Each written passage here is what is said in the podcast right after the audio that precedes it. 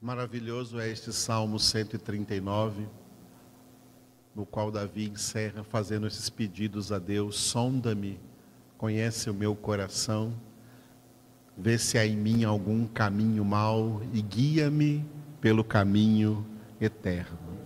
Aleluia. Vamos encerrar a nossa congregação no livro dos Atos dos Apóstolos, capítulo 10 do versículo 34 até o 43, o título é Pregação de Pedro. A pregação do apóstolo Pedro na casa do centurião Cornélio.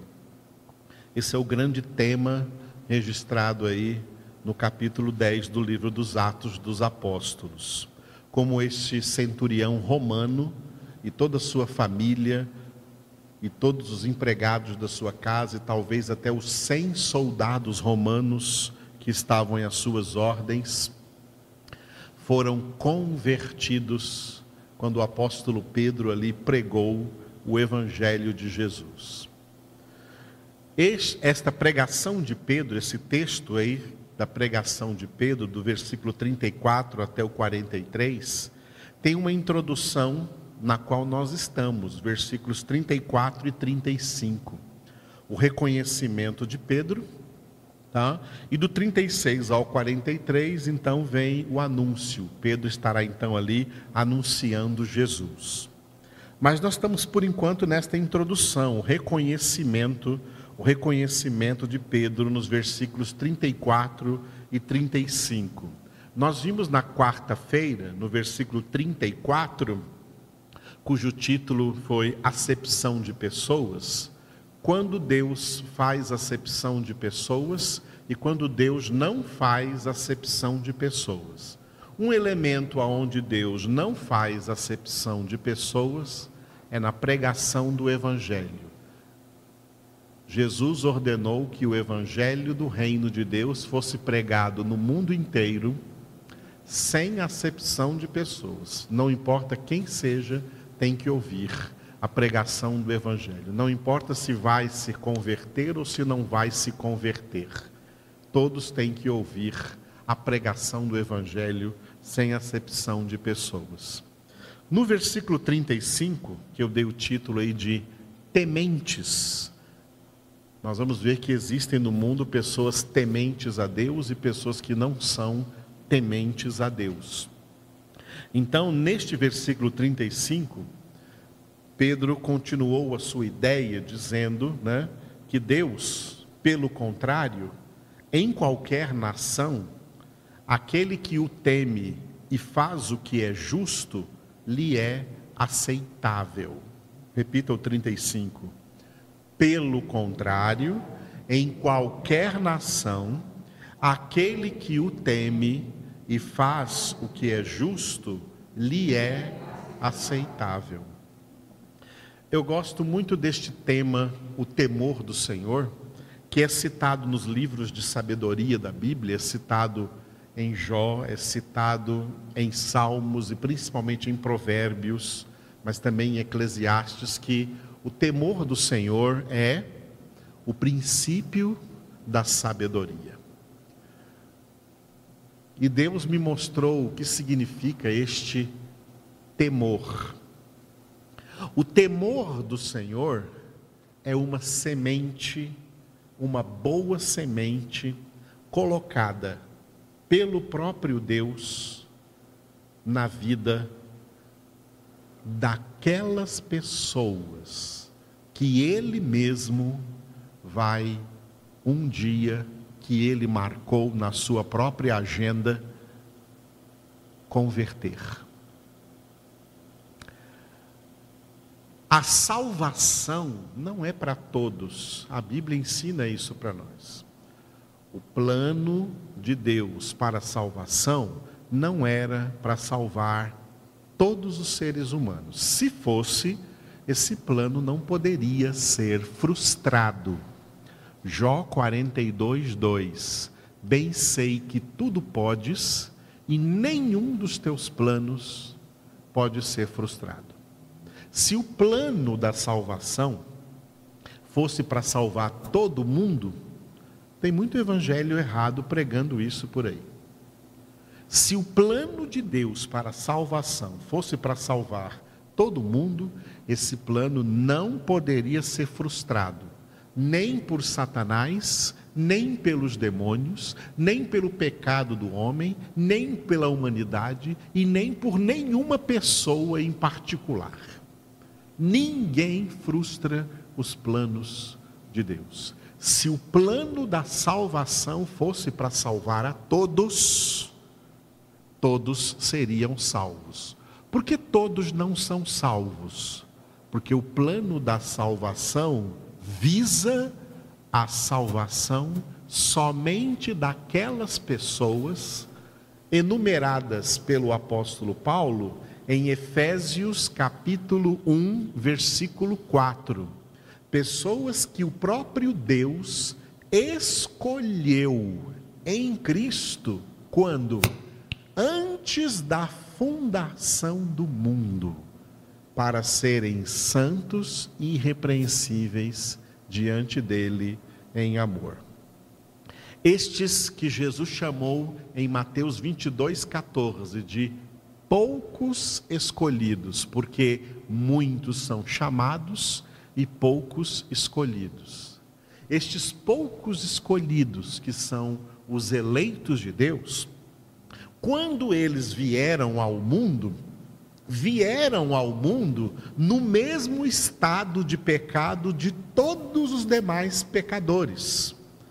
Só que, como Deus já os havia escolhido antes da fundação do mundo para a salvação, eles vieram com algumas coisas diferentes dos demais pecadores.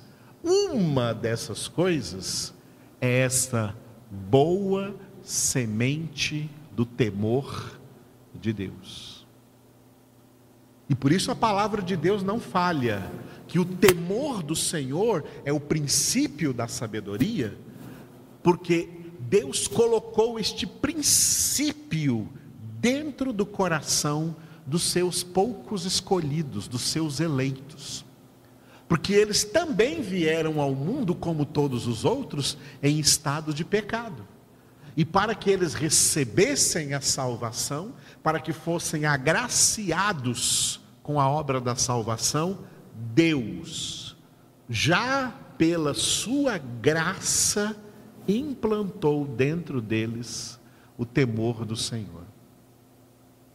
E é por isso que toda pessoa verdadeiramente convertida, ela tem a experiência de saber que mesmo antes da sua conversão, eu tenho essa experiência, não sei se você também tem, mesmo antes da sua conversão, essa pessoa teve sinais na sua vida atraindo-a para o Senhor, atraindo-a para o Evangelho.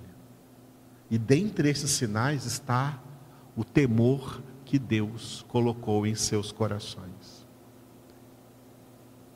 Pessoas aí no mundo que não têm o temor do Senhor, e que são a maioria, elas não têm nenhum respeito pela palavra de Deus, elas não têm nenhuma reverência pela palavra de Deus, elas se incomodam diante da pregação da palavra de Deus, elas não recebem a pregação, a palavra de Deus não penetra nelas. E nós pensamos que elas estão resistindo a Deus. Na verdade, é Deus quem as está resistindo, porque está escrito também na palavra que Deus resiste os soberbos, mas dá graça aos humildes. E essa graça, ela é irresistível. Por isso, mesmo antes da sua conversão, os eleitos de Deus já vieram ao mundo com a boa semente do temor do Senhor. Porque essa semente do temor do Senhor vai se desenvolver de alguma maneira na sua vida não importa em que tipo de pecados essa pessoa viveu, mas essa semente do temor do Senhor das suas vidas vai levar essas pessoas até o dia marcado por Deus da sua conversão.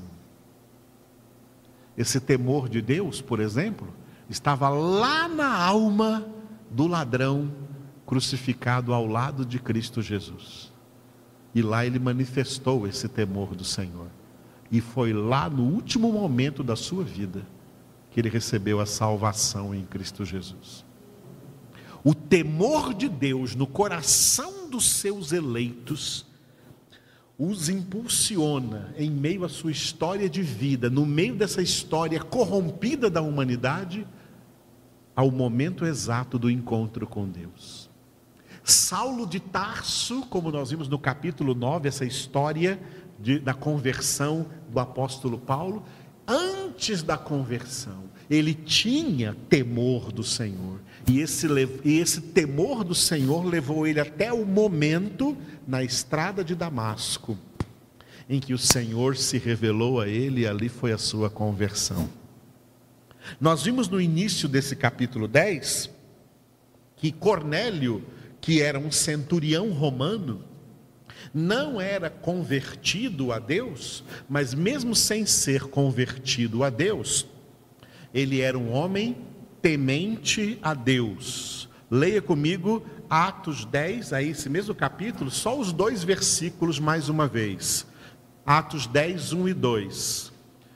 Morava em Cesareia um homem de nome Cornélio, centurião da corte chamada italiana, piedoso e temente a Deus com toda a sua casa, e que fazia muitas esmolas ao povo e de contínuo orava a Deus. Eu destaquei aí temente. Cornélio não era convertido ainda, mas já era temente. A semente do temor do Senhor estava lá dentro. Quando eu falo disso, eu gosto de citar o Cornélio e gosto de citar uma mulher chamada Lídia, que é citada aí no livro dos Atos dos Apóstolos, veja aí no capítulo 16, Atos 16, versículo 14, quando Paulo estava na cidade de Filipos pregando o evangelho, em meio às pessoas que estavam ali ouvindo essa pregação, estava Lídia Atos 16, versículo 14. Leiam aí comigo, ó. Certa mulher chamada Lídia, da cidade de Tiatira, vendedora de púrpura, temente a Deus, nos escutava. O Senhor lhe abriu o coração para atender às coisas que Paulo dizia. Olha, duas coisas importantíssimas neste, neste versículo aqui de Atos 16, 14, sobre esta senhora chamada Lídia. Ela era temente a Deus, mas não era ainda convertida. O temor do Senhor era uma semente de Deus já dentro dela, que levou na história da sua vida ela chegar nesse momento ali onde estava o apóstolo Paulo pregando e ela escutava a pregação do Evangelho, e olha só que coisa importante, a segunda coisa importante do versículo: o Senhor lhe abriu o coração. Não foi ela mesma quem abriu o coração. Você escuta muitos evangelhos hereges pregando por aí que para sua salvação depende de você abrir o seu coração, que só você pode abrir o seu coração. Aqui não está escrito que Lídia abriu o seu coração, aqui está escrito na palavra de Deus que o Senhor abriu o coração de Lídia. Eu já vi pregadores pregando assim: o Senhor não vai abrir o seu coração, é você que tem livre arbítrio, é você quem escolhe e é você quem vai abrir o seu coração.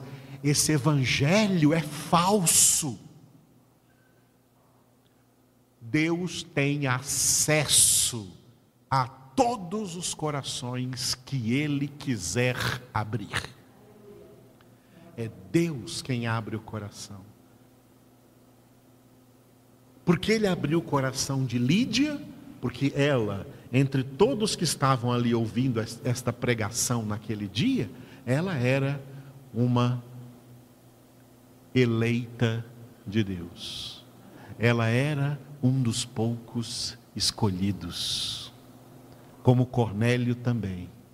Pessoas eleitas, têm temor de Deus, colocado pelo próprio Deus, e que as guia ao momento em que elas serão convertidas.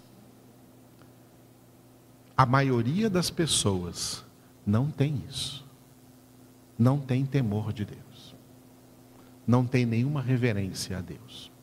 Não tem nenhum respeito a Deus. Pelo contrário, como disse Asaf no Salmo 73, a maioria das pessoas estão desandando a sua boca contra os céus contra Deus, como diz no Salmo 2, contra Deus, contra seu ungido.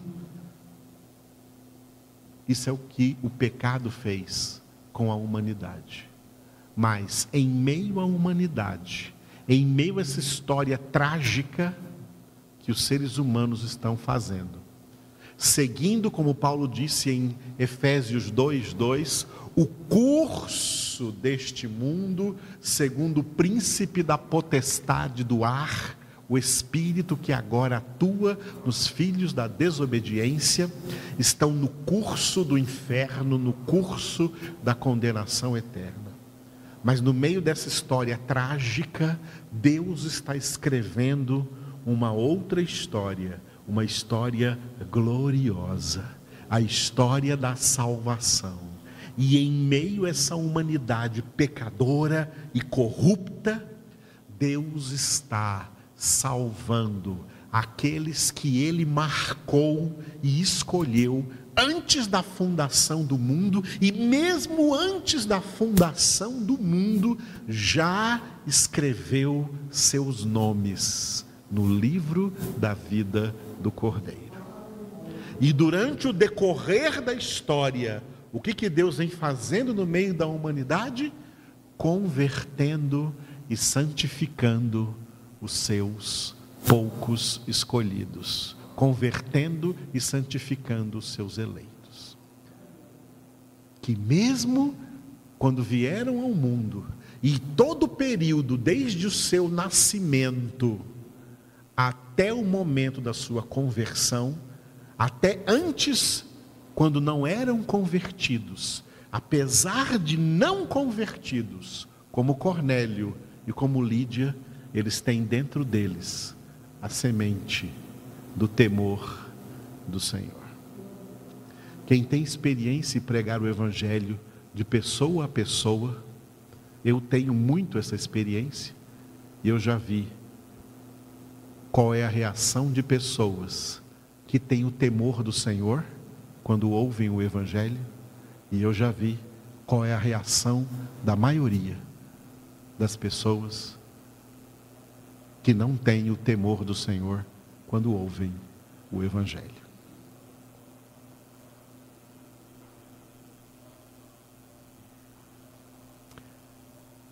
Isso é uma realidade, uma verdade bíblica. Por isso, o temor do Senhor é de fato o princípio da sabedoria. Amanhã nós vamos continuar nessa palavra e vamos entrar direto então na pregação do apóstolo Pedro aí na casa do Cornélio. Essa introdução foi importante para entendermos o que é acepção de pessoas e o que é o temor do Senhor na vida daqueles que Deus escolheu antes da fundação do mundo para serem do Senhor, serem filhos de Deus. Você foi escolhido, você foi escolhida, eu fui. Alguém já me perguntou como nós sabemos? Sabemos por causa de Romanos 8, 16, porque o Espírito Santo testifica com o nosso espírito que somos filhos de Deus. Oremos a Ele. Obrigado, Senhor, por essa congregação de hoje. Obrigado, Senhor, por haver escolhido a cada um de nós na tua presença para sermos santos, irrepreensíveis diante do Senhor. Louvamos o teu nome, glorificamos o teu nome, Senhor. Exaltamos a ti na beleza da tua santidade. O Senhor nos chamou pelo nome. O Senhor nos chamou desde antes de estarmos no ventre de nossa mãe. O Senhor nos conheceu e nos elegeu na, na tua presciência, porque nos conheceste antes da fundação do mundo, antes de criar o primeiro homem, tu já conheceste todos os homens e já conheceste a cada um de nós, teus filhos, teus escolhidos, teus eleitos. Tu conheces, Senhor, aqueles que verdadeiramente te pertencem porque este é o selo do teu firme fundamento. Te louvamos, ó Deus, porque somos feitos por ti, raça eleita, sacerdócio real, nação santa, povo de propriedade exclusiva de Deus. Aleluia, Senhor. Mesmo sem merecer, por isso a tua graça é irresistível e a tua graça é imerecida, Senhor. Por isso é para tua glória, Senhor, que fomos salvos, não para nós. Nós somos indignos de ti, Senhor, mas tu nos honraste com dupla honra, dando-nos Jesus e dando-nos o Espírito Santo te adoramos, ó Deus, te glorificamos por tão grande graça, por tão grande bênção, por tão grande amor do Senhor, derramado constantemente em nossos corações, pelo Teu Espírito Santo. Por isso te adoramos, ó Deus, por isso te engrandecemos, louvamos o Teu nome, exaltamos, exaltamos a Ti, Papai do céu Exaltamos a Ti, Senhor Jesus. Exaltamos a Ti, Espírito Santo de Deus. Obrigado por essa obra maravilhosa, a obra da salvação. O maior milagre que o Senhor pode operar na vida de um miserável pecador, miseráveis pecadores como nós, profundamente abençoados por Ti, em nome de Jesus. Amém. Aleluia.